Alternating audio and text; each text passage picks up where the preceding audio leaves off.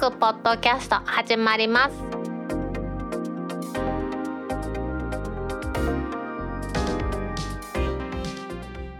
2021年4月23日タックポッドキャスト第140回目の始まりです。この番組は天王寺アップルクラブの大道とコメントのコーナーからはタックメンバーの北尾姫とお届けします。今日のオープニングで取り上げたいのは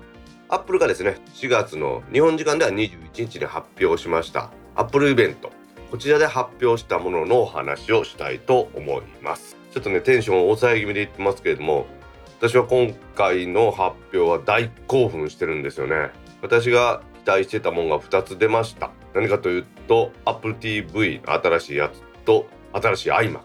ネット上からいろいろとニュースを拾ってきてますのでそれを読んでいきたいと思います。日本時間の4月21日2時に開催されましたアップルイベントで今回発表されたのは M1 チップ搭載で7色のカラーバリになりました新しい iMac M1 チップを搭載した iPad Pro iPhone12 に iPhone12 に新色パープルですね。あとはポッドキャストのサブスクリプション。私はポッドキャスターとしてポッドキャストのサブスクリプションにはちょっと興味あるんですけれどもなかなかねお金を取ってまでこの番組をやろうかっていうのはなんか考えていなかったもんですからそこまでですね食いついたところはないんですけど冒頭も言いましたようにですね AppTV の新しいやつと新 iMac ですねこれはちょっと大興奮してるんですよね。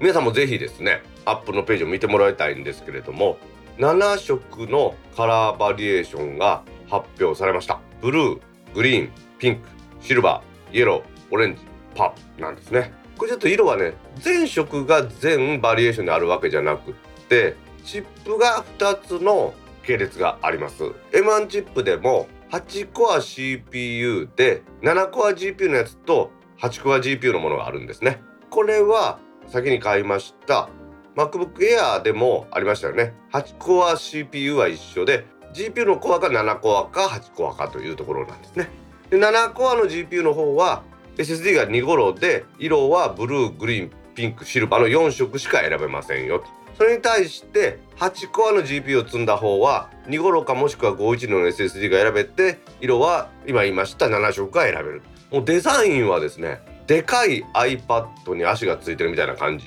ですね。これはもちろんデザインだけじゃなくてディスプレイやオーディオとかそういうものも刷新されていまして7コアの GPU のものなら税込みで15万4800円からになってるんですね。ちなみにメモリはどちらも8ギガが標準。でどちらも16ギガに変えることが可能ですよ。いやでもいいですね。前から見るとそんなに色々してないんですけれども後ろから見ると大きなリンゴマークが真ん中にあってそこがカラーリングされてるっていう感じなんですよね。今回の iMac はロジックボードがものすごく小さくなってますね。その理由というのが CPU とか GPU とかメモリーなどのシステムを1つのチップにしたワンチップ化しました SOC と言われるものですね。CPU ではなく SOC SOC って言ってるのシステムオンチップ方式。これ M1 ですね。Apple シリコンと言われるものにしてますので iPad みたいにぐーっとサイズが小さくなることが可能だったんですね。厚みは 11.5mm だそうです。さらにはその大きさといいますか本体の大きさは今までの21インチモデルぐらいの大きさなんですけれどもベゼルの幅がぐっと小さくなりましたのでそれで24インチのディスプレイを実現してるんですよね。解像度は 4480×2520 ということでかなりの解像度ですね。でさらにはですねカメラやマイクやスピーカーもかなりいいものが積まれています。これはですね今皆さんがテレワークとかを家ですることが多いというところからやっぱりカメラとかマイク性能それにスピーカー性能というものが高いものが必要でしょうと。わざわざね外付けのウェブカメラとか買わなくてもいいようにということでそういうように考えてるんじゃないかなと思うんですよね。フェスタイムカメラ新しいやつは M1 チップと相性がいいですね。1080解像度ですね。このカメラです。M1 のニューラルエンジンがホワイトバランスなんかも調整してくれるそうですね。でさらに注目は内蔵マイクでこれはビームホーミングを活用しましてユーザーの口元から発せられる音声を拾って背景ノイズを消して。そした iMac 本体からの反響音ですね。リバーブみたいな感じでこれも削減して内蔵マイクだけで自然な会話が行えるようなんですね。やっぱこの Zoom とかで会議してもマイクの性能というのが大変重要になってきて相手が聞き取りにくかったりすると会話になったりしますよね。口元に持ってくるマイクとかですね。ヘッドセットとかそういうものをみんな利用してると思うんですけれどもお手軽にやろうと思えば Mac そのものだけでそっちに喋りかければいいということでこれはいいんじゃないかなと思いますね。さらにスピーカーも進化しているんですけれども直接今まで Mac で音を聞くっていうことがなかったんでまあどんなもんかわからないんですけれどもここに書いていますのは低音を強調するウーハー。それ中低音のために全部で6つのスピーカーでクリアな音を楽しめます。で内蔵スピーカーのみで空間オーディオに対応。この空間オーディオっていうのはあれですね。AirPods Pro なんかでやってるやつですね。でインターフェースは4つの USB-C みたいな形になってるのが並んでるんですけれどもこれは USB-C4 つではなくって2つがサンダーボルトのポートです。これものすごい速いやつですね。で残り2つがただの USB-C ということですから4つのうち2つも3ボルがついてるんですね。さらにさらにですね付属のキーボードですね。新しいマジックキーボードなんですがこれも7色展開になりましてさらにはタッチ ID に対応していますなんと天気付きでもタッチ ID 付きが出るということですから水を入力する人はいいんじゃないですかねこれ。で充電端子はマウセフみたいにピタッと磁石でくっつくタイプなんですけれども面白いのは AC アダプターのところにイーサネットのポチッと RJ45 の口がついてますのでこのおかげでね私多分電源ユニットを外に出したのでノートパソコンみたいに小さくなったんじゃないかなと思うんですよね。今までの iMac って直接電源ケーブル挿しましたからそれに対して外付けの MacBook Pro みたいにですね外付けの AC アダプターがついてる。さらにはそこにイーサネットを差し込むところがある。で皆さんが他に注目してるのは M1 チップを搭載した iPad Pro だと思うんですけれどもこれは 5G に対応しましてですねデザイン自体はそんな変わってません。11インチと12.9インチなんですね。大きく変わったのは Apple シリコン M1 チップを搭載しました。そうすることによって以前の A12Z バイオニックと比較しまして CPU 性能は最大 50%GPU の性能は40%アップしてるということです。ストレージも最大2テラまでいけますのでもうほとんどパソコンですね。これすごいですね。公式にですねラムの容量も公表されてます。ストレージが1ニッパー2ゴロ512ギガモデルは8ギガのメモリー。1テラ2テラモデルは16ギガになってるということですから16ギガモデルが欲しい人はもうストレージを1テラ2テラ選ぶしかないんでしょうね。で今回のバージョンアップで最大のバージョンアップだと言われてるのが12.91モデルがミニ LED のバックライトを用いましたリキッドレティナ XDR というものを採用しているんですね。このミニ LED バックライトというのは液晶面の裏側のバックライトですね。ライトを1万個以上の極小 LED でやってるそうです。ですからブワーっていっぱい1万個ぐらい並んだ LED でやっててそれぞれのところの明るさをいろいろとコントロールできるということのようなんですよね。残念ながら11インチの方はミニ LED じゃなくて今までのリキッドレティナディスプレイのままだそうです。それと 5G に対応しましたね。5G に。Wi-Fi プラスセルラーモデルは iPad として初めて 5G 通信に対応ということで11インチの Wi-Fi モデルのお値段が9万4800円から。12.9インチの方は12万9800円から。という風になっています。セルラーモデルでねどこ行っても使えますからこれは確かに大変便利なんですね私も長いことね iPad Pro のセルラーモデル使ってましたけど本当にいいですよね。で出る出ると噂されてました落とし物トラッカーの AirTag これが1個3800円で出ました。iOS の探すアプリから探せるようになってますし U1 チップを搭載します。iPhone11 とか12シリーズでは AR 表示でその場所へ誘導してもらうことも可能だということですね。IP67 の防水防塵を備えておりましてバッテリー寿命は約1年。バッテリーはボタン電池のでかいやつですね。これがユーザーによって交換もできます。もういろんなすでにねアクセサリーが出てましてエルメスの革のこのエアタグのケースも用意されてるんですね。これってなんかこのこの革紐持って振り回してバーンって人を叩いたりする武器になるんじゃないかとですね思ってます。4つセットなんかもあるみたいでこれねネット上ではね私4つセット買って2個いりませんか？とかってやってますね皆さんね。だったらですもんね1個で3800円ですけど4つセットやったら1万2800円なんでこれはこの方がだいぶ得なのでいいと思いますね。今までのところ私私買うか買買わないかわからない話ですがこれは絶対買おうと思ってるのが次これです。新しい Apple TV の 4K ですね。こちらは Apple TV4K の新世代モデルで価格が 32GB 版が2万1800円。64GB 版が23,800円でどちらも今は税込みですね。SOC は A12 バイオニックを搭載してますのでだいぶ速くなります 4K 動画も再生しますうちテレビ 4K じゃないんでまあいいんですけれども何もこうリモコンがですね新型になって丸型のタッチパッドがあって操作性がだいぶ上がってるみたいですね。なんかクリクリクリクリできんじゃないかとこれ思ってるんですけどどうですかね？できるかどうか分かりませんけどもとにかく今まであんまりリモコンの性能良くなかったんでこれ良くなりそうです。でちょっと面白いのはですね iPhone と組み合わせた自動画質調整とカラーキャリブレーションが搭載されています。こうすることによって映像作成者側がですね作成時に意図した画質や色に近いものができるということなんですね。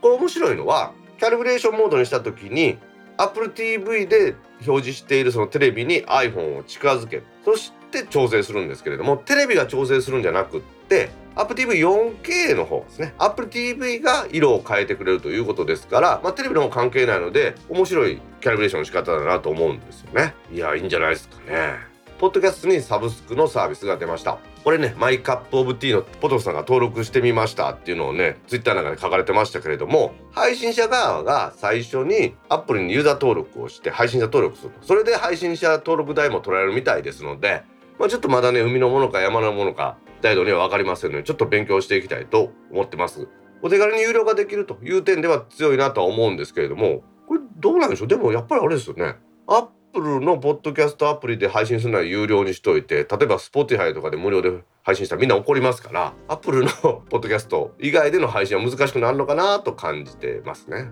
というわけで21日のねアップルのイベント新しい iMac が発表されそして新しい iPad Pro が発表されさらには噂の通りの AirTag が発表されて AppTV も新しくなりました。iPhone12 ではパープルが出ましたしサービスとしてはポッドキャストがサブスク化されるというお話でした。6月ね WWDC では、まあ、OS の話だろうということでしたからその前の4月の発表で予想通りいろいろなハードが出てきました。駆け足で紹介させていただきましたけども皆さん是非ね Apple のサイト内で情報収集して自分にぴったり合う製品を選んでもらいたいなと思います。それではタックポッドキャスト2第140回始まります。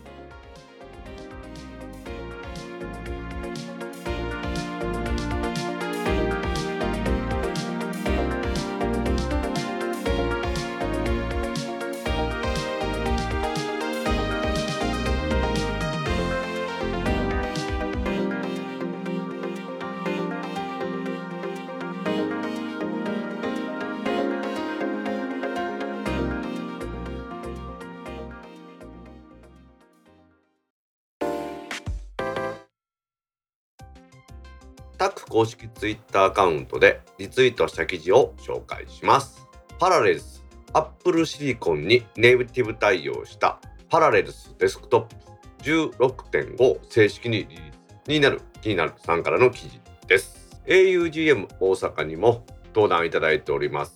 コーレルさんの製品でありますパラレルスデスクトップですね。こちらが16.5になりまして Apple シリコンいわゆる M1Mac ですねこれにネイティブ対応したと先週の4月の14日にこれ発表されたんですけれどもこれによりましてですね M1 チップを搭載しました Mac にこのパラレルスデスクトップ16.5をインストールしてその上で Windows 10 ARM のインサイダープレビューが実行できるようになったということなんですよね。これ仮想化ということで動くということなんですけれども実際にパラレスの草壁さんですね AGM でもお話してもらったりその質疑応答とかしてもらったんですけれどもこの仮想化というものはもともと Windows がこの ARM のアーキテクチャで動くということですので近い将来にできるというふうにおっしゃってくれていましたんでできましたよね。それに対してこの M1Mac 上でインテルアーキテクチャの Windows を動かすということになると今度はこれ仮想化ではなくてエミュレーションだということでエミュレーションにすると著作権の問題とかいろんな難しい問題が出てきますのでそれはできないと思いますよというお話だったんですが MMAC では Windows 10の ARM のインサイダープレビューが使える。まあ、でもインサイダープレビューですので、マイクロソフトが ARM 版の Windows を皆さんにライセンスをね、打って使ってくださいというわけではないので、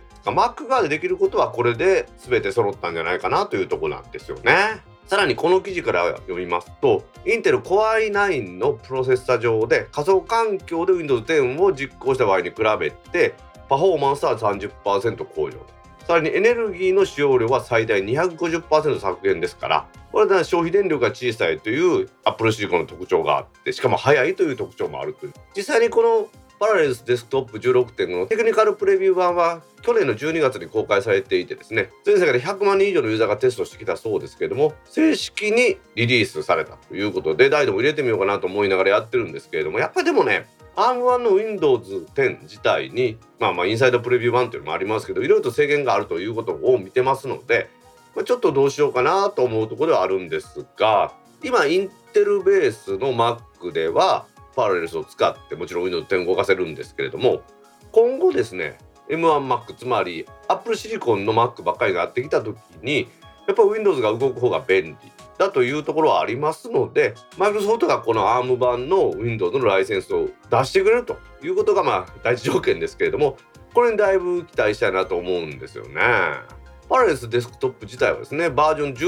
で Big Sur には対応してましたし16.5で Apple シリコン両方対応してるっていうことはこれはかなり開発ペースとしてはいいと思うんですけれども確かですね私の覚えてる限りでは WWDC の2020の頃からもう Parallels Desktop で Windows を動かすと M1 バクテリーを動かすというのはもうやりますやりますって言ってたんで実行されてですね、まあ、実現されて本当にいい感じですよね。Windows 10の ARM 版のインサイダープレビューの実行というか、まあ、インストールというのもものすごく簡単みたいでしてインストールアシスタントがインサイダープレビュー版の VHDX ファイルをドラッグドロップする。これイメージファイルをドラッグドロップするだけで仮想マシンの作成セットアップまでもやってくれるらしいですね。ちょっとね気になると言いますかよく見ておかなければいけないなと思うのはこれでインストールした場合仮想マシンですね。Windows 10の ARM インサイダープレビューを動かす仮想マシンの環境というものがストレージが 12GB メモリが 4GB という設定になりますので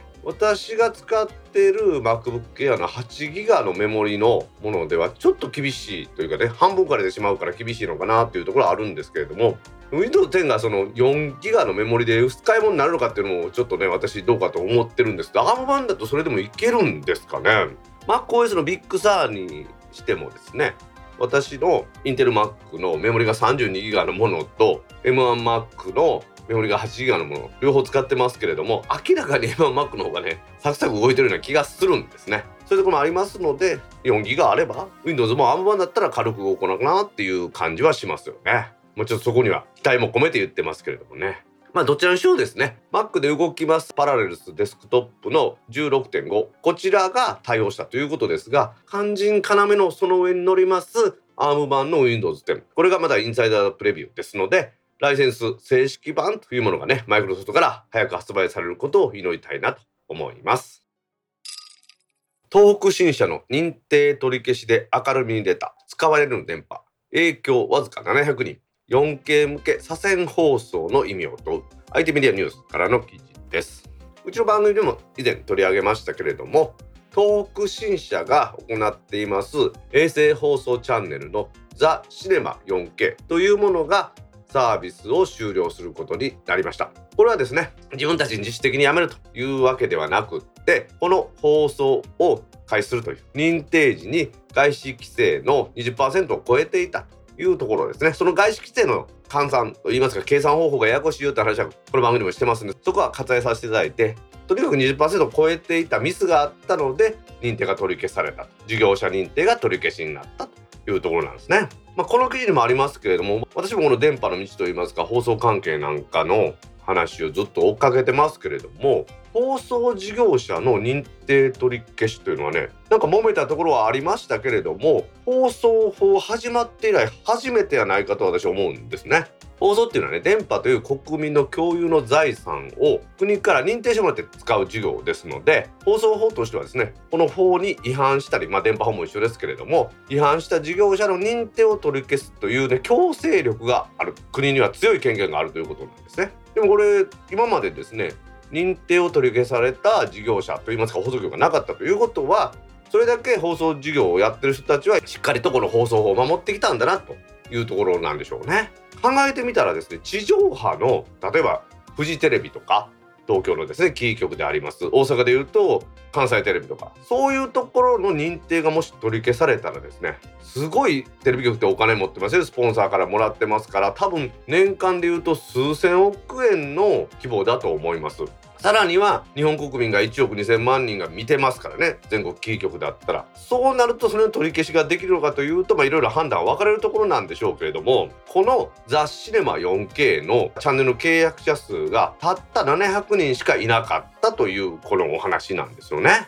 4K の有料の放送といえどもたった700人しかいないっていうのはちょっとびっくりしたんですけれどもこれ衛星で受信してる人でそれだけじゃなくってケーブルテレビなんかで契約する人もいると思うんですけども大体衛星直接が7ケーブルテレビが3ぐらいですね。トータルで1,000人ぐらいだったというところでちょっと衝撃を私も受けてるんですね。このニュースを見てですね。その理由というのがまあいろいろあるんですけれども技術的な話としてはですねこのザ・シネマ 4K というのが BS の左遷チャンネルというところなんですね。左回りの電波だったと。いうことだと思ってもらえばいいと思うんですね。左遷チャンネルというものが認可されるまでは平成の初め頃からやってますこの BS 放送と言いますのは右回り右線の電波を出してたんですねこの右回りと左回りの電波というのは例えば同じ周波数を使ったとしてもね 1GHz の周波数だったとしますとするとその 1GHz の周波数の出すアンテナの形状だと思ってもらっていいんですがそれが右回りの電波を出す左回りの電波を出すというのが同じ空間で混ざり合ったとしても右回りと左回りは受信するアンテナ側で右回りと左回りの電波を別々に取り出すことが可能なんですね。なのでおこれ電波の効率利用じゃないかということで右線だけじゃなく左線も今使うようになって新しいもんだということなんですね。現在の BS 左線で放送していますチャンネルというのはショップチャンネル 4K 4KQVC ザ・シネマ 4K ワウワウ 4K NHK の BS8K やっぱりこの BS の左遷の目玉は NHK の BS8K なんですけれどもこのザ・シネマ 4K が抜けますとショップチャンネルと 4KQVC っていうショッピングチャンネルが2つとワウワウと NHK だけになっちゃうんですよね。それが放送としては寂しい感じになっちゃいますよね。そもそものこの左遷の受信というのは今アンテナさえ対応すればいいって言いましたけれども受信するの自体電波を受けること自体はそれでいいんですよ別にパラボラは一緒なんですけれどもピックアップするところが右線用か左遷用かそれを両方用意すればいいんですけれども問題はですね衛星からこの宇宙空間通ってきた電波それを家の中の同軸ケーブルですね。漏洩同軸ケーブルの話もしましたけれども真ん中に導線が通っててその周りに絶縁体があってそしてその外側に網があるあのケーブルですよ。それにその高い周波数をそのまま入れることが不可能ですのでもうちょっと低い周波数に変換してるんですね。その変換するところは宇宙空間とかではなくってケーブルの中ですから同じ周波数では通らないんですね。自由空間になる時は右線左線という電波ですからいいですけれども同軸ケーブルの中に入りますと電波ではなくこれは電流の流れですから同じ周波数だとダメなので周波数をコンバートする時にちょっと違う周波数にするんですね。すると右線用のコンバートした周波数は今までの屋内のさまざまな機械は対応してますけれども左線は新しくできたものなのでそこのところが新しい機材が必要。ってことはアンテナ交換しやなあかん。同軸ケーブルもいいのにしやなあかん。そしてさらにはチューナーだとかあとは分配器だとか。そういうものも新しくしないといけないので左線を受信するにはだいたい安くても10万円ぐらい高かったら20万円ぐらいかかると言われてるんですよね。そういうこともあってこの左線の電波というのはなかなか普及が進んでないところなんですがその左線のザ・シネマ 4K が放送停止になってしまう。でもほとんど影響がないですよというようなところなんでしょうね。これはそれに対応する衛星を打ち上げてるということですからまあ、政府主導でやりまして税金も突っ込まれてるんですね。しかしながらこの左遷放送っていうのはほとんど誰も見てないっていうことになってますのでまあちょっと失敗とは言いませんけれどもまだ開発の余地があって今から伸びていくところなんだなと思うんですよね。まあ、右線左遷の話が出たのについでに言うときますと BS 右線の 4K 放送は朝日富士テレ東 NHK TBS に日テレで大きなところが全部やってます。それに対して BS の左遷はショップチャンネルとかそういうのですね。この配置されるザ・シネマ 4K こんなぐらいしかなかったということなんですね。話題になりましたこの東北新のザ・シネマ 4K ですね。放送が休止されると影響出る人どうなのかと思ってましたがたった700人しかいないというニュースでした。BS 左遷放送ですね。これからコンテンツが増えてきて皆さんにお届けできる番組も増えてくるのかなと思いますがね。まだまだ発展の途中であるなと思います。ワクチンの接種予約への LINE 利用自治体により対応が分かれる。NHK ニュースからの記事です。高齢者向けの新型コロナウイルスワクチンの接種がいよいよ始まりました。この接種の予約には LINE を利用してですね予約を受け付けるというふうになってた自治体があるんですけれども LINE がですね個人情報を中国からアクセスできるようにしていたとかそういう問題がありましてその予約システムの運用を見合わせてる自治体があるんですね。ただこれは別に全面的に禁止と国がやってるわけでもありませんのでそのままやっぱりその予約システムを LINE に頼って使ってると自治体もあるんですがやはりこれ対応が2つ分かれてるというお話をこの NHK ニュースから取り上げてみたいと思います。記事によりますと全国のおよそ200の自治体が新型コロナウイルスの高齢者向けのワクチン接種の予約を LINE を利用して行う予定で準備を進めていた。しかしながらですね LINE が十分な説明を利用者にしないまま利用者の個人情報などを中国からアクセスできる状態にしていた問題というのが明らかになりましたのでこの LINE による接種予約のサービスの運用開始を見合わせる動きもあります。一方ですね佐賀県の木山町とかですね大阪の能勢町では LINE 側の説明としてワクチン予約のサービスはデータを国内のみで扱うというふうに説明していることから問題ないと判断して運用を始めているそうですね。つまりもともと LINE というサービスとしては利用者の個人情報などを中国からアクセスできるようにしてたっていうことなんですが今は国内に移したということなんですけれどもそういう問題が起こったとしても今は国内に情報は全て置くしさらにはこの新型コロナウイルスのワクチンの接種予約のシステムとしては国内のみで扱うと説明してるから問題ないと判断しているところがある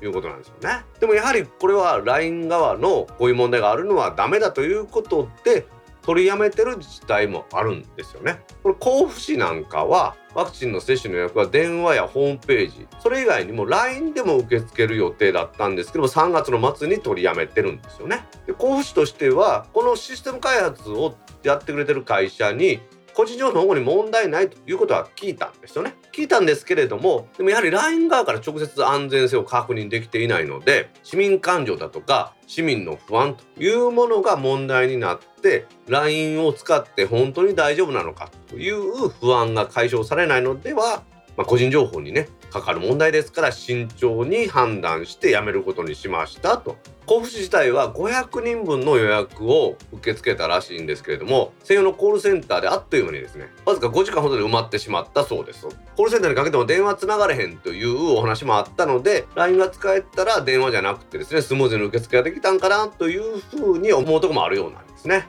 さらにこの LINE が作ってますこのシステムでは接種する日が近づいてきますと間もなく接種ですよということを通知する仕組みがあるそうですこれはね電話とかホームページの受付ではなかなか難しいんでしょうねホームページの受付であればメールでのお知らせとかするんでしょうけれども、まあ、メールのね運用は高齢者に難しいと言われてますのでまあ、そういうところもあって LINE でねポーンとメッセンジャーで来るというのは強いんでしょうね。冒頭でも言いました佐賀県の木山町というところでは高齢者向けのワクチン接種は LINE を通じた予約の受付をしているそうです。これは木山町が運営する LINE の専用アカウントに登録してもらって利用者の方に登録してもらって行うそうなんですけれども LINE のトーク画面で性別や職業などを答えた後に専用のウェブサイトにアクセスしてもらって町からですね事前に接種券というのが届けられてるそうなんです。郵送で。そこに記載されました番号や生年月日などを入力しますと接種会場や日付を選んで予約することができるということなんですね。やっぱり LINE ですのでこの予約は24時間受け付けてますのでさらには先ほど言いましたように接種する前日にポーンと LINE で明日接種ですよ場所ここですよ時間ここですよっていうのが来るようなんですよね。まあ確かにね LINE はめちゃめちゃ便利だという声はありますしタックのメンバーでありますひまちゃんねツイートで紹介しましたけどもいろんなものが LINE に頼ってますので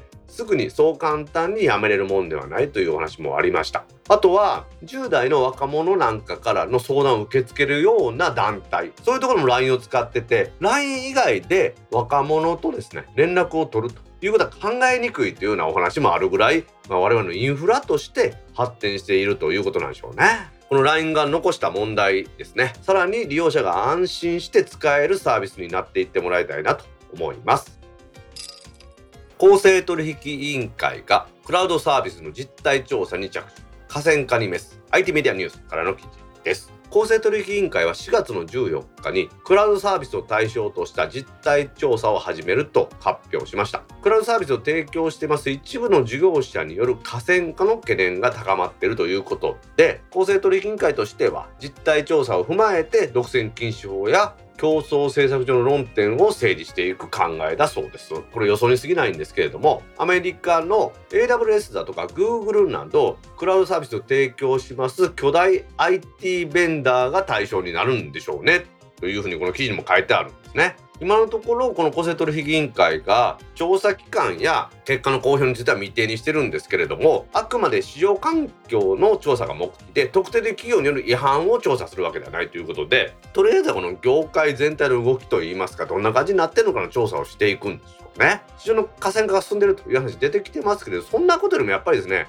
クラウドサービス間の移行に時間とかお金がかかるということに問題があるんだろうなというふうに思うんですよね。企業のこの DX データルトランスフォーメーションとかテレワークの導入でクラウドって必要不可欠なものになってるんですけれども AWS から Google に乗り換えたりするっていうのはかなりの垣根が高い感じがしますんでねそこでの話なのかなと思うんですけどまあちょっとねはっきりしたことは分かりません。公正取引委員会このデジタル分野というものに興味を持って調査をしているのはもう3回目なんですよね。過去には EC サイトとかアプリストアとかデジタル広告なんかの調査をしてまして2019年10月と2020年の2月にそれぞれ報告を公表しているんですよね。しかしですねこの日本でのこのクラウドサービスの市場というのはなんと2兆3000億円もあるそうなんですね。それだけ市場規模が大きくなってきますと公正取引委員会としてはクラウドサービス自体が公正な競争環境にあるのかということを常に調査しないと何か起こってからですねでは政府の対応が後手後手だったんじゃないかというふうに言われる可能性もありますのでそういう意味でま調査してる可能性はあるんじゃないかなとは思うんですよね。でもやはりですね今の動向でいろいろとねネットのニュースなんか見とってもクラウドサービスはま当たり前というかクラウドサービスを導入していない企業の方が今少ないような気がしますしテレワークとかをするんであればですね家でテレワーク家以外でもですねサテライトオフィスのテレワークという感じになるんであればクラウドで電話だとかもちろんデータはもちろんのことですね。その他いろんなものがクラウドサービスになっていないと効果的な仕事または合理的な業務ができないということですからそこにですねお金をかけて通勤費とかそんなんね払うんで良くなった分そちらに回すということで企業は力を入れてると思いますんでね。ここで競争が起こってですねより良いサービスをより安く提供してもらえるということにならないと最終的には我々みたいに一般の人間の利益も損なうということを公正取引委員会は考えてるのかなとは思うんですよね。公正取引委員会にはしっかりとこの市場の動向を見てもらってより良い方向に導いてもらいたいなと思います。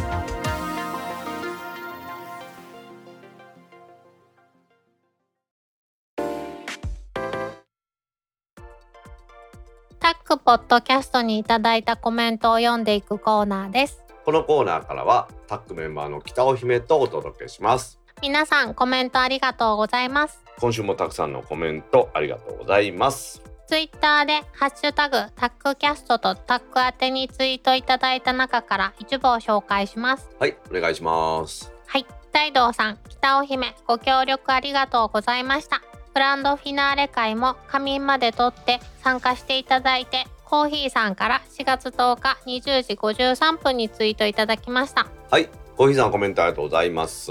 ありがとうございます。これは旅するポットトラック P4 の電気屋ウォーカー特別会に私出させてもらったんですけど、はい、収録が9時からやったんですね、うん、なのでちょっと一回寝ましてです寝坊せえへんかった？世間の皆さんの普通収録とかって9時とか10時からやってるんですね。ああそうなんや。電気屋ウォーカーさんはそうなんかな。まあ姫が来なかったね。この前のタックの定例会もタイジさんとコーヒーさんとひまちゃんは今から収録なんで抜けますって言って3人で抜けていきましたけどね。何時に？9時過ぎぐらい。はあご存知でない方もいらっしゃるかもしれませんが電気屋ウォーカーさんのレギュラーメンバーの3人コーヒーさんタイさんひまちゃんは実はタックのメンバーです。タックのメンバーに引き込んだっていう言い方が正しいよね。まあそうやね。コーヒーさんは AGM 山形を開催されるにあたってタックのメンバーに入ってもらってひまちゃんもその前からですもんね。うん。最後に無理やりタイさんを引き込んだっていうのが正しいんでしょうかね。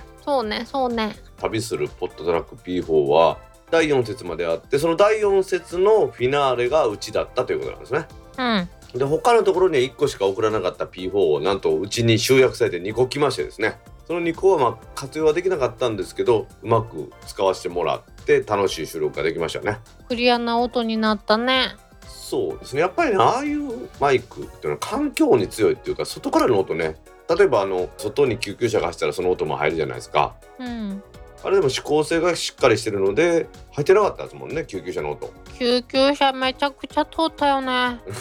あの収録した時ね。うん。救急車の基地でもあるんかいぐらい走っとったよね。いやあれはすごかった。なかなかないぐらいね。まあああいう日もあるってことなんでしょうね。ですな。というわけでコーヒーさんねこれからもお互いにポッドキャスト界をね盛り上げていきたいと思いますのでこれからもよろしくお願いします。コーヒーさんコメントありがとうございました。ありがとうございました。続きましてラブ注入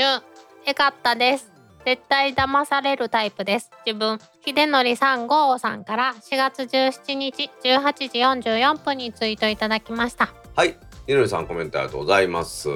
ありがとうございます。はい。ひのりさんコメントありがとうございますありがとうございます。これはなんか騙せんちゃん。なんかお金振り込んでもらったらなんか姫の写真とか送りますとか言ってやってみる？うん、写真はちょっと最近のカメラは性能が良いので怖いです。うちの ZV-1 ってあるやんか。あれ動画でも美肌モードっていうのがあって。素敵。女子の味方、そうそうすごい綺麗になった。わしみたいなおっさんのあのシミだらけの肌でもまあ見れんことはないぐらいになりましたね。へえそうリアルタイムで処理するっていうのはすごくない？それを。うん動画の処理ってなかなか難しいのよね、ん。まあでも最近はね Zoom なんかでもほら例えばリップ塗ってなくても唇が綺麗な色になったりとかあとなんかチークみたいになったりとか眉毛を描いてくれたりとかリアルタイムで処理してくれるじゃないですか。うん。なのでそういうエンジンというかそういうのがしっかりしてるんだろうなとは思いますよね。もうちょっと頑張ってほしいね。え姫なんかはあのあんまりテレビ会議っていうの？ズームとかで会議とかないの？あんねんあんねんえどうするの？そういう時は？やっぱり一応化粧すんの？お化粧しててんけど最近マスクにはまっとる。目はこのままで眉毛だけちょっと描き足してあの最悪はマスクメガネ。メガネ曇らん？マスクしたら。曇んねん。だから あのあのワイヤーが入った使い捨てタイプのやつを上上のワイヤーにグググググって押さえつけてなるほど。いやそれやったらもうあれやん。どうせウェブ会議やったらさバレへんようにレンズなしのメガネしたんやん。あそっか。おええやろそれでも。ほんまや。まあそれは一つの手じゃない？そういうわけでひとりさんも言ってくれてますがラブ注入ね評判良かったみたいでまだ続きますんでね。ちょっと聞いてください。ひとりさんコメントありがとうございました。騙されちゃダメですよ。はい。続きまして姫ファンにとったら神回ですね。いろいろコメントしようと思ってたのに姫のラブ注入と最後のいいにゃんに持っていかれました。可愛すぎるにゃんひまちゃんから4月18日20時16分にツイートいただきました。はい。ひまちゃんコメントありがとうございます。ありがとうございます。ラブ注入といいにゃんいいにゃん最初大道さんが間違えてにゃんって言ったのね。私はにゃんって言ったんじゃありません。にゃんと聞こえただけです。にゃんって言ってるやろ。言ってません。お兄ちゃんたち見てにゃんにゃんなっとったんやろ。言わないことはないですけど収録中ににゃんとは言いませんよ。うんでも3匹のどれかが近づいてきたらさ「うどうしたん？どうしたん?」って猫なで声になるやん。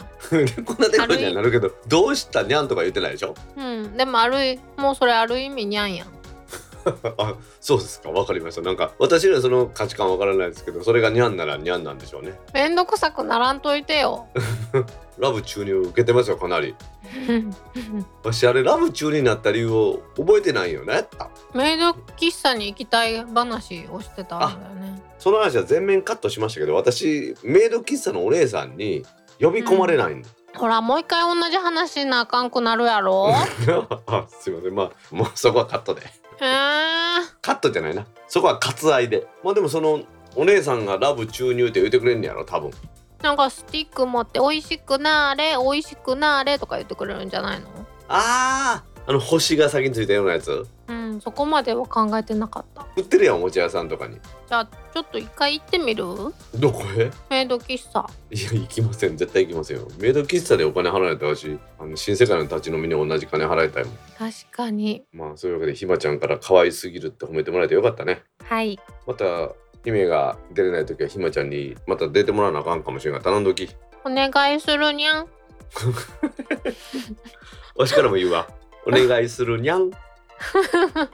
けでひまちゃんコメントありがとうございました。ありがとうございました。続きまして iPad Pro で野鳥写真の選別整理をしているので新しい iPad Pro に興味があります。本編を2回聞きましたが姫のラブ注入の破壊力ありすぎて全て持っていかれました。イクラムさんから4月19日16時27分にツイートいただきました。はいいくらさんコメントありがとうございますありがとうございます。いくらさん本編2回も聞いてくれたらしいですよ。ラブ注入のためにでしょ？だからそれまで聞いたとしても姫のこのコメントのコーナーのラブ注入の破壊力がありすぎたっていうことですわ。ね。私なんて大道さんのコーナー聞いてないのにね。あなた何を告白するんですか？ここで皆さん聞いたところで そこはねあのねもう皆さんねほんとねこの話はいろいろ私も言いたいことあるんですよ。なぜなら私は一生懸命編集してですね編集が終わったらまず姫に Google ドライブの姫と私の共有するところに上げてそれから公開するようにしてるんですよ。うーん？え踏むんじゃないであなた。毎回聞いてないやろ。いやあなたのためにアップします。あなたのためにアップしています。言われた。大事なことやったな。あなたのためにアップしています。3回目はちょっとくどいわ。だって時々めっちゃマギワやねんもん。いやマギアはたまへんマギアは別に。けれどもそれを全く聞いていないのですねあなたは。ごめんね。うんいやいいですよ別に。聞いてもらったところでなんて言ってるんですかね。講義は受け付けませんので。ほら。例えば「あここの音なんか途切れてたよ」とかね。同じこと2回言ってるようにやったら聞きますけどなんかこう編集方針に気に食わんっていうのもそれはもうダメです。それ喧嘩になるやんだって聞いてしまったら でも確かに大道さんが時々日付を間違える問題は解決できるかもしれないね、それをね言うてもらえると助かるね。ださん間違ってますよそこってなそこだけこううん吹き込み直すからさ。まあ、しかし姫のねラブ注入皆さんの印象に残ってるということで私も嬉しいです。はい私はもっと嬉しいですというわけでイグラムさんコメントありがとうございました。ありがとうございました続きまして真面目にコメントと3度聞き直しましたが美人ポッドキャスターさんのラブ注入に全部持っていかれます。それでもポチョムキンに大道さんの博学にただただ驚くばかりです。ブラフォード2さんから4月18日14時41分にツイートいただきました。はい、ブラさんコメントありがとうございます。ありがとうございます。ブラさんも持ってかれたってよ。ポチョムキンあれから調べたか？ググったか？うん。うん。うん。ってもうリスナーさん。のハンドルネームでもあるん。であん。ま呼び捨てにしないようにね。ポチョムキンさん。かわいいなブラさん。はコメントと3回聞き直してくれたらしいですよ。今回ねニュースのコーナーでちょっとね電波の話をちょろっと入れてるん。でねあそこは分かりにくいかなと思ってるん。で、まあ、5回ぐらい聞いてもらわないと理解できないかもしれません。うわさらに上行きやがった今回そのねトーク新社が衛星放送の免許取り消されって話をちょっとしたんですよね。電波そういうこういう電波使ってますって話なんですけどうん。なんと衛星放送で全国に放送しているにもかかわらずうん。契約してる人の数が700人だったそうです。え？なのでタックポッドキャストの方がリスナー多いぞ。嘘？いやいや嘘じゃありません。うちあの1日大体アクセス9000ぐらいありますからね。おお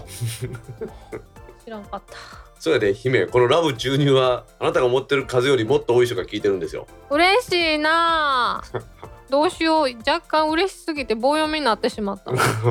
まあ村さんが博学と言っていますけどまあなんか私の知ってることっていうのはその 本当にそれが役に立つのか疑問なことばっかりなんでお恥ずかしい限りです。はいというわけで村さんコメントありがとうございました。ありがとうございました続きまして今週のタックポッドキャストで話題に出た東海道貨物船梅北の地下化まだ先だと思ってたらもう中津付近では地下化の工事が進んでた。貨物船の横に地下船ホテルジャクさんから4月18日14時35分にツイートいただきました。はい。ジャクさん先輩コメントありがとうございます。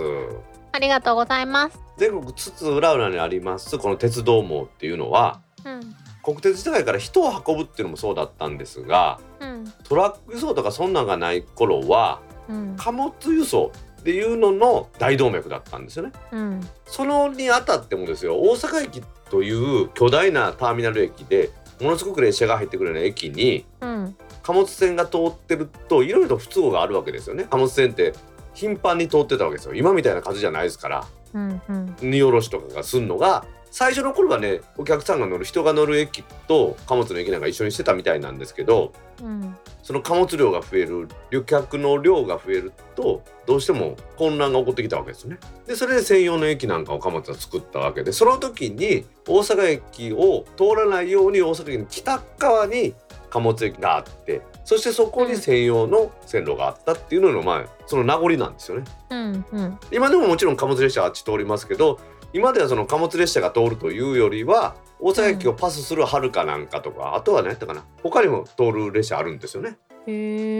ただそれだともったいないということになってもともと大阪駅の北側にあった貨物の大きな駅の跡地はグランフロントとかね姫もしてるでしょ？うん。なったりしてでその敷地の隣側のところに線路を地下化してですよ。大阪駅からちょっと離れてますけど大阪駅として扱う本も作るみたいですよね。うーんでこれジャックさんが写真で送ってくれてますけどうん。この写真の右手の方にはほら上に画線があるでしょ？うんうんうんうん。でこの写真の真ん中には穴掘ってるところがあるじゃないですか。ここにですからいよいよ列車が通るようになるってことですね、ほう。うん、これあっこですよ。阪急の中津駅のあの辺です。想像あつくでしょ？そう。うん、ああんなとこまでほんまに来たんや。阪急の中津駅にね地下鉄の中津の駅から行こうと思ったらなんか高架くぐるじゃないですか。うん。貨物もみんな含めて。うん。あそこの横穴掘ってるってことですよだかへえ。らいよいよですよねもうね。ジャクさん書いてくれてるように。まだまだ山戻ったらもうもう掘ってるやんってことですよ。ねえ。いや早いわ。まあそういうわけでジャクさんからね写真まで入れてこの梅北地下化の状況を送っていただきました。ジャクさん本当にコメントありがとうございましたありがとうございました。続きましてただでも全く使ってないので1年経ったら解約しようかと思ってます。楽天モバイルみどりんさんから4月16日8時53分にツイートいただきました。はいみのりさんコメントありがとうございます。ありがとうございます。楽天モバイル何回か話題出てますけど1ギガまで無料やったらみのりさん解約せずに置いときゃいいと思いますよ。うーんなんかね実際にメインとして使ってるやつのうん。データ容量がオーバーフローしてしまった時超えてしまった時に、うんうん eSIM で入れとってちょっとだけ使うっていう時に便利かなと思いますんでね。うん。無理に解約せずに置いとけばいいんじゃないでしょうか。まあとっとと身軽になるっていうのも一つの手だよね。まあそうやね。それもまあ家にあるさ荷物と違って eSIM で入れるんやったら私は便利なんかなと思うんですよねそうね。そういう意味ではこの楽天モバイル eSIM で使うっていうのは私は便利だと思いますね。確かに。まあエンディングでちょっとね話しようと思ってるんですけどまたアハモの話ですけどはい。君の Pixel 5がね対応してくれさえすればそういう eSIM 化してアハモやとか楽天モバイルをもう一個の回線として入れとくっていうのも考えられますもんね。うん。まあいろんなところがねいろんなプラン出してきてますけれどもその料金とかの話とは別としてですね物理 SIM か eSIM にするかっていうのはある意味ねどういうものを使うのかっていうのの分かれ道になるのかなとは思いますよね。うんというわけでみのりさんコメントありがとうございました。ありがとうございました。続きまして、釣りメール放置して1万件とか溜まってるからまめに消さなきゃと反省。エロサイトからの華麗なる論破に思わず拍手してしまいました。タイトルからいつ来るかと思ったら唐突のラブ注入。そしておまけで爆笑。坂瀬プラスさんから4月16日9時45分にツイートいただきました。はい、プラスさんコメントありがとうございます。ありがとうございます。ほら、唐突のラブ注入って言われてるやんか。そうなんよ。わしもなぜラブ注入になったかわからんかったんやけど、メイドカフェのお姉さんがラブ注入っていうことやねんな。ちゃんと前後考えて編集してくれる？お、出た出ました。編集したもののせいにされてますね。でもそういうことやろ？いえいえ、そういうことではないと思いますよ。うーん。まあその必然性がなかったっていうことなんじゃないですかね すごいよね自分をな守る能力はすごい長けてるよね自分を守る能力というかまあその自分を正当化する技術力って言ってもらいたいですね。ほらそういうとこそういうとこ。まさに。いい腕してますね。はい。いい仕事してますんで。はい。エロサイトからの華麗なる論破ですね。この話はまああの喜んでもらえて嬉しいですよ、うん。でもねやっぱりそうそういうところってそのサイバー攻撃そういう攻撃とうん。エロサイトを見てるのとまたちょっと違いますからねでも普通のニュースみたいなやつをクリックするじゃないですか、うん。そうやのにそこにエロ広告みたいなのが出てきてうん。触ったか触ってないかわからんけどそのサイトにポンと飛ばされてですよ。うん。でなんかウイルスに感染しましたとかいうダイアログが出てくるようなサイトいまだにあるんですよね。あるよね。あなんでそのサイトに行ったかよう分からへんのよ。とおめでとうございます当たりましたっていうのも出てこうへん。あ出てくる出てくる出てくる。あれ、危うく iPhone もらおうとしたやんこの2年ぐらい前。あった。脇が甘いね本当に。途中までいてえ個人情報入れすぎじゃないと思って確かに送り先が必要やけどもみたいな。あとその個人情報入れすぎではさあのなんか SMS に来るさうん。荷物を届けましたがご不在でしたのでなんとかな。うん、私目の前で「あっ!」って言ってタップした人見たで。来る予定があったんですって言われて。あれ SMS で来るやん電話番号で。うん。それが来たらまず本物かどうか関係なくこの連絡先をブロックするってまずするんですよ。うん。でそれから消してます。本物だったとしてもそういうのはいらないので必要ないと思うので、うん。ん。何か攻撃を防ごうと思ったら穴を塞ぐしかないじゃないですか。うん。その穴に正常なものが通る通らんはもう別として塞いでしまおうと思って私はもう全部ブロックします。うん、その目の前で引っかかった人を見たからそれからは SMS は気をつけようと思った。素晴らしい。でもそれまでは確かに宅配が来る予定があったら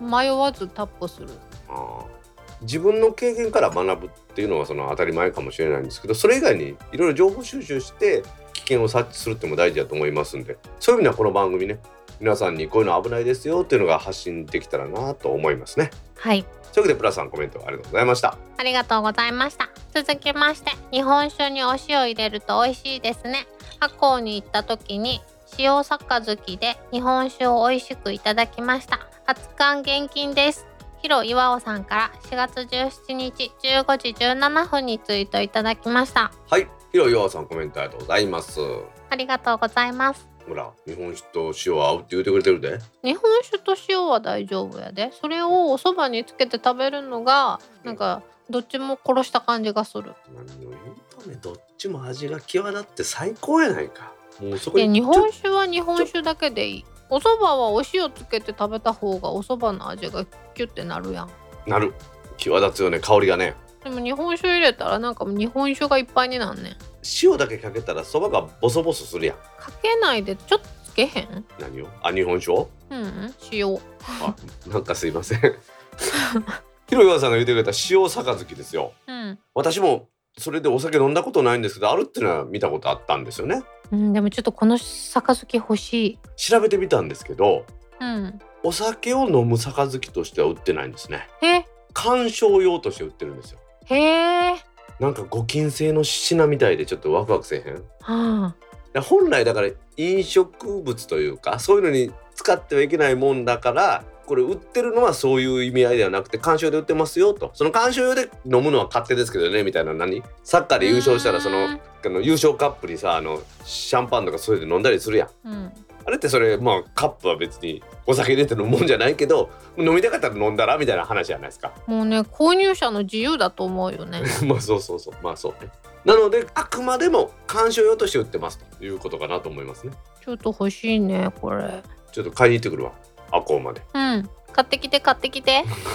でも通販で買えるんじゃないかな。うん。最近在宅がなくなったから自由に受け取れなくなっちゃったんだよね。あ そっかじゃああれやねいろいろ受け取るの大変やな。そうやねめっちゃ急いで帰ってくんねん。いやわしあの姫のマンションのあれ入れといたんだあのポストに、ポストに入るんやったらいいけどさ。うん。まあこの杯ぐらいは入るんじゃない？入るかな多分これ杯ぐらいやったら梱包とかして段ボールとか入れたらあかんやろうけど。ちゃんとプチプチに入れといてね ああわかりました。じゃそれやったら入ると思うわ。でも日本酒うち常備してるわけじゃないか。ら日本酒もいるで。日本酒はポストに入らんぞ。なんぼ頑張っても、あの申し訳ないけどコンビニで買って帰ってきて。うん残念。熱燗現金ですよ。もう熱いの入れたら溶けるからですよね。だからこれは溶ける前にグッと飲むっていうのが大事な杯ですからね。うんあんまり長いこと置くとしょっぱくて飲まなくなるやろ。から確かに。まあそういうわけでね広岩尾さん。できればねみんなでこうやってこの塩杯でお酒が集まって飲める日が早く戻ってきてもらいたいなと思います。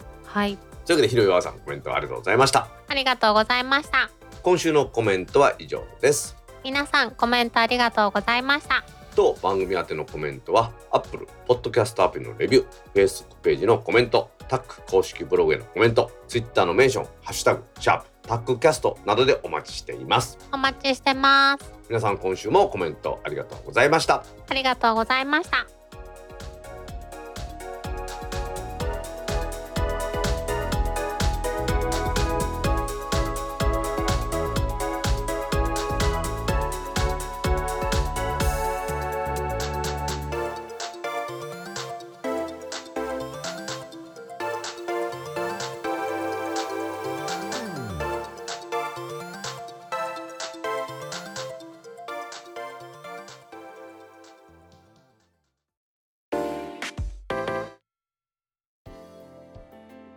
ポッドキャスト2第140回もエンディングを迎えました。はーい。今週のエンディングはドコモが提供しますオンラインプランと言われてます。アハモ。これの契約の取り扱い等をドコモショップなどの店舗でもやる。ただしそれは優勝のサポートとしてやりますよというニュースを取り上げたいと思います。はい。SMAX からのニュースなんですがちょっと長いんですがタイトル読みますね。NTT ドコモが新料金プランアーモの取り扱いを店頭でも有償で実施スマホなどの単体購入も一括販売を検討中で保証サービスも夏頃提供という記事です。はい。総務省がやってます電気通信市場検証会議競争ルールの検証に関するワーキンググループの第16回会合を開催しましてその中でドコモがオンライン専用プランでありますアハモについてドコモショップの店頭でのサポートサービスを有償で開始すると説明したそうです。うんドコモは今ですね通信契約を伴う端末販売とかっていうねまあ言ったらうん。端末販売はおまけで実は通信契約がメインなんですっていうことをずっとやっとったわけじゃないですか、うんうんうん。そうじゃないと。通信契約は通信契約としてやるし端末販売は端末販売としてまあ家電の販売みたいな感じでやるしうん。さらにはいろんなサポートを有償でやるっていう感じで店舗の運営をしていくようにだんだん変えていくみたいな感じがしますね。だからちょっとね最初の振り出しとはだんだんちょっと変わってきたんですけれどもうん。やはり店舗でサービスを受けないといろいろ難しい人もおるだろうしうん。さらにはどこのぐらい大きくなってくるとサポート？サポートっていうのはその端末が故障しまして交換してもらいたいというのとかもうん。オンラインだけではちょっと運営が難しいんじゃないかということを考え出したのかなと思ってるんですよね。うんうんうんううん。ん今回このアハモの取り扱いっていうのを開始してるんですけれどもアハモの契約を有償でやるっていうのはやってるんですがあくまでもですよ、決してこのドコモショップの店頭で契約ができるというわけではなくってうんオンラインで申し込むお手伝いをするということになってるみたいですね。へえなのでまああくまでその申し込みのサポートをするということのようなんですな。うんうんまあ、それと同時にアハモの修理なんかも、まあ、店頭でも受け付けるってことですからメリットではあると思うんですよね。うん実は私もねまだ SIM 届いてないんですけれどもうんアハモの申し込みしました。えー、一緒にするって言ったやんあえー、と一緒にするって言ったんですけど私ね姫のやつと違うってことが分かったんで。どこもどこもじゃないからってこと？そうそうそうそうそうそう。私の場合は今 IIJ ミオで契約してるじゃないですか。うん。MNP の番号を取ってそしてその取った上でこの番号でお願いしますって言ってやってそれから SIM が送ってこられるわけですよ。へえ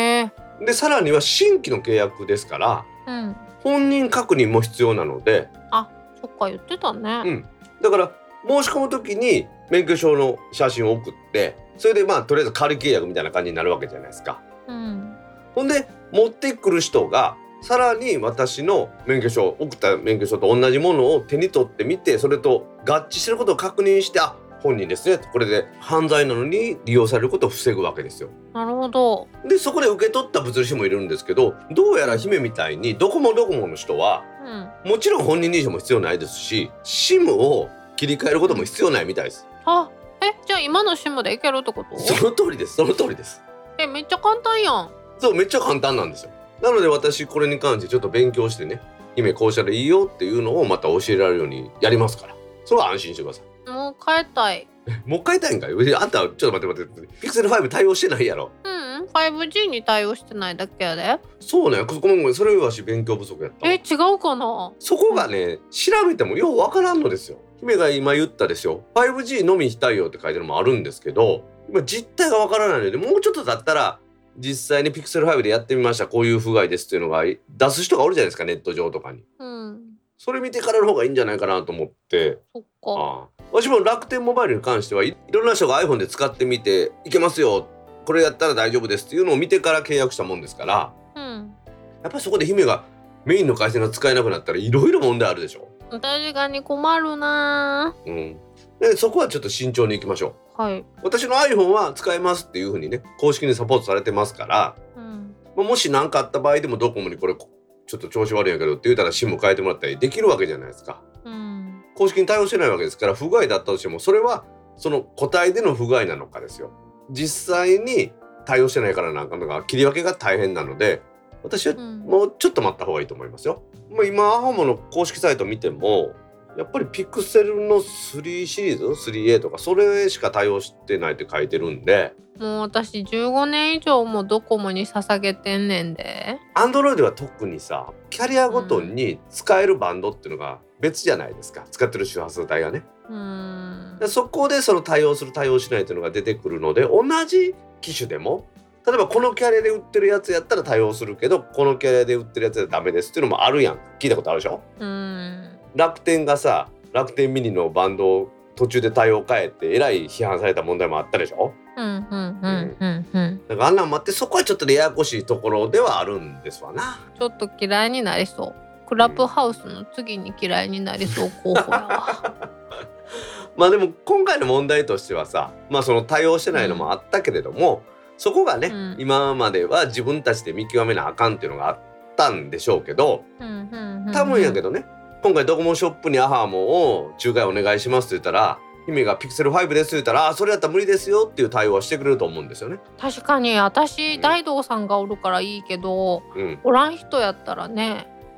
繋がれへんってなるもんねそうそうそうそう。ただドコモショップにはこれが例えば姫がねお願いしますって持って行って、ダメだったとしてもこの3300円というサポート料金は取ってもらいたいですよね。うん心情的には姫としてはええと思うかもしれんけどそこでそれを収入といいますかそのちゃんとお金取らないとですよこれこそおかしくなってくるじゃないですか。そうね私らね家電とかを直すのとか持って行ったりしますけど直らんかったとしても中身開けてくれてうん。でまあ部品買おうと思ったけどこの部品はもう今製造してないんでありませんっていう話になった場合ですよ。うん。その技術者の人としてはね開けてやる手間っていうのは一緒なわけですからうん。そこは直らんかってもお金払うべきでしょ？そうね。なのでそういう意味ではその専門のスキルがある人が対応してくれたらそうならざるを得ないと思いますのでこれを健全に利用すればドコモショップなんかもさっき言った回線契約をしてそれからねバックマージンみたいなもんもらってやるだけじゃなくってですよ。うん。ある意味サポートしたらそれに対して正当な代価をもらう。端末を売ったら端末の売価の何パーセントかもらうっていうことでショップの上も健全になっていくんじゃないかと思って私は思ってるんですよね。うん。もうアハモが使えないって分かってしょぼぼんやねん。そっか。せっかく君はね Google から直接この Pixel5 買ったのにそれがあだとなってなかなか対応が難しいっていうのもねちょっとなんかこう残念なところではあるよね。ねこれがやっぱりまだまだドコモは回線契約を当たり前として端末を売ってるってことの表れなんじゃないかなと思いますね。うん難しいとこだよねうん、そうなんですよ難しいところやと思います。なんでか言ったら今までは回線契約でキャリアがお金をもらってそのお金を使って回線を増強してね設備投資とかするっていうことをやってたわけじゃないですか。うんそれはまあ大切なことでしょ。うんね、全然お金ない状態で基地局建てれるわけですから。でもある程度こうやってねインフラが整ってくると、まあ、そういう売り方っていうのは時代遅れになってきたのかなっていう気はしますよね。ねでも事業を継続しようと思うとねこういうやり方とか儲け口も必要よねって思うよね。うん、そうそうまあ私もその通りでだから全部否定するわけにいかんのですけれどもうん健全な感じになるようにするにはお金の取り方っていうんですか？商売の仕方っていうのも、まあ、変化していかざるを得ないというのはこれは純然たる事実だと思いますね。はい。まあ、ししかしね今またピクセル5の次のピクセル6とかまた出るじゃないですか。うんそうなると対応してくるかもしれないんでねもうちょっとそれは待ちましょう。であかんかったらピクセル3出してこいや。もうバッキバキやしそもそもピクセル6が日本で発売されるかどうか問題よね。まあそれはさいつも言われるけどもちゃんと発売されとるやん。今のところねもうなんか私いろんな不安がいっぱいあるわ。みんなもっと Google に優しくして。いやわしはめっちゃ Google 使っとるし Google 好きや言うとるやん。しょぼぼーん。姫のねしょぼぼんがね嬉しい悲鳴に変わるように私もなんかねドコモが対応しましたって発表してくれることを祈ってます。はい。それではタックポッドキャスト2第140回を終了します。はーい。次回のタックポッドキャスト2第141回は来週4月30日の金曜日に配信する予定です。はい。では皆さん来週も聞いてくださいね。バイニャー。